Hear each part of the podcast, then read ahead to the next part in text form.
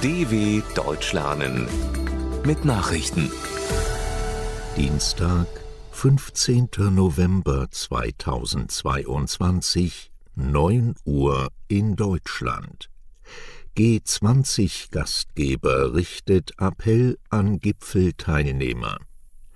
Zum Auftakt des G20-Gipfels auf Bali hat Indonesiens Präsident Joko Widodo vor einer Spaltung der internationalen Staatengemeinschaft gewarnt. Wir haben eine Verantwortung für die Völker der Welt, appellierte der Gastgeber des Treffens der wichtigsten Industrie- und Schwellenländer an die Teilnehmer.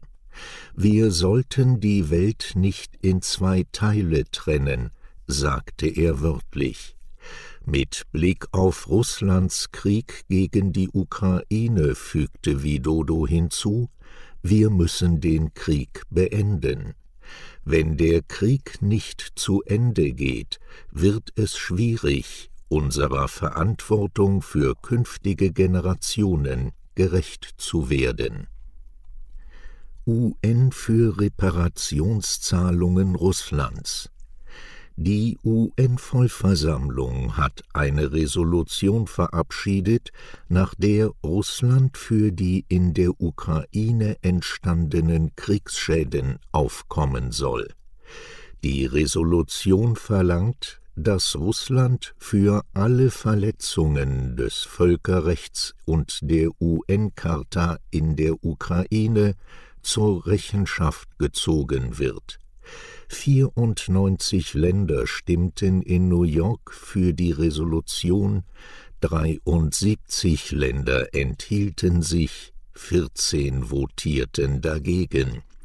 Neben Russland auch China, der Iran, Kuba, Mali und Äthiopien. Resolutionen der Vollversammlung sind nicht bindend, stellen aber ein deutliches politisches Signal dar. Ukrainischer Armeechef ist nicht kompromissbereit. Das ukrainische Militär wird nach den Worten seines Oberkommandierenden Valeri Saluzhny keine Kompromisse bei der Befreiung des Landes akzeptieren. Der Oberkommandierende der Streitkräfte telefonierte mit US-Generalstabschef Mark Milley.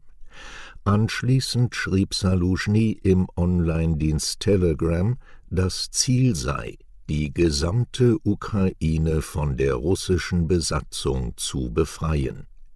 Auf diesem Weg werde man nicht stehen bleiben. Das ukrainische Militär werde keine Verhandlungen, Vereinbarungen oder Kompromissentscheidungen akzeptieren. Weltbevölkerung überspringt neuen Meilenstein. Auf der Erde leben nun nach offizieller Zählung acht Milliarden Menschen. Die Vereinten Nationen legten den heutigen 15. November als jenen Tag fest, an dem die Marke geknackt wurde. Es ist allerdings unmöglich, konkret den Überblick über Hunderttausende Geburten und Todesfälle pro Tag zu behalten. Das Bevölkerungswachstum verlangsamt sich inzwischen und liegt derzeit bei weniger als einem Prozent pro Jahr. Kein weiteres Wachstum soll es laut UN-Prognosen erst etwa ab dem Jahr 2080 geben.